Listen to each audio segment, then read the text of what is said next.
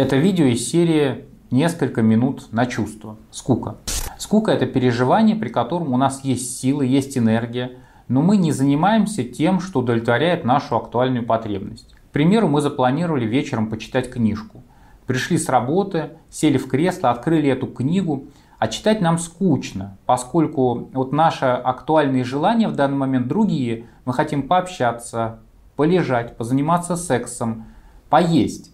И поэтому мы не можем переживать эту деятельность как для нас интересную чтение книги. Нам нужно обнаружить ту потребность, которая вообще нам сейчас будет нужна и важна. Когда мы переживаем скуку в отношениях, мы избегаем а, того, чтобы отойти от ранее привычного поведения, попробовать что-то новое, неизвестное, а выбираем уже известное и довольно часто знакомое. Физически скука проявляется в том, что мы закрываем глаза, а становимся немножко погруженными в сон. Наши мышцы шеи ослаблены, голова часто у человека запрокидывается, и люди поэтому довольно часто подпирают ее рукой, когда им скучно, или откидываются на спинку кресла.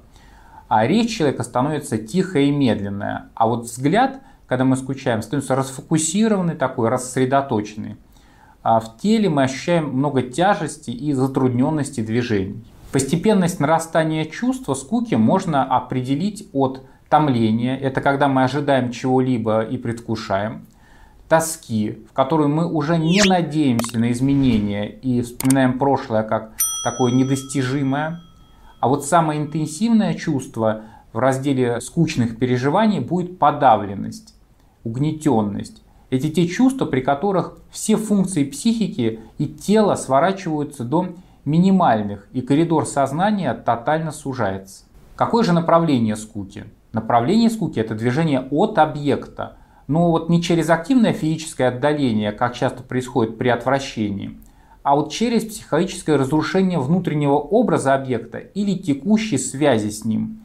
Вот часто во время скуки человек начинает засыпать. Таким образом, он уничтожает ту ситуацию и тех людей, с которыми ему скучно.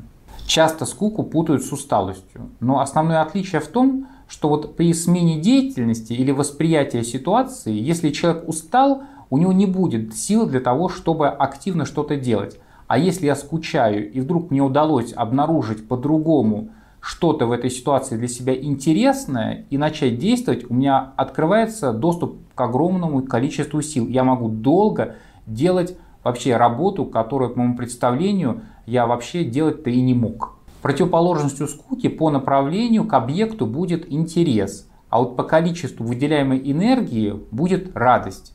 Вот о радости я вам расскажу как раз в следующем видео.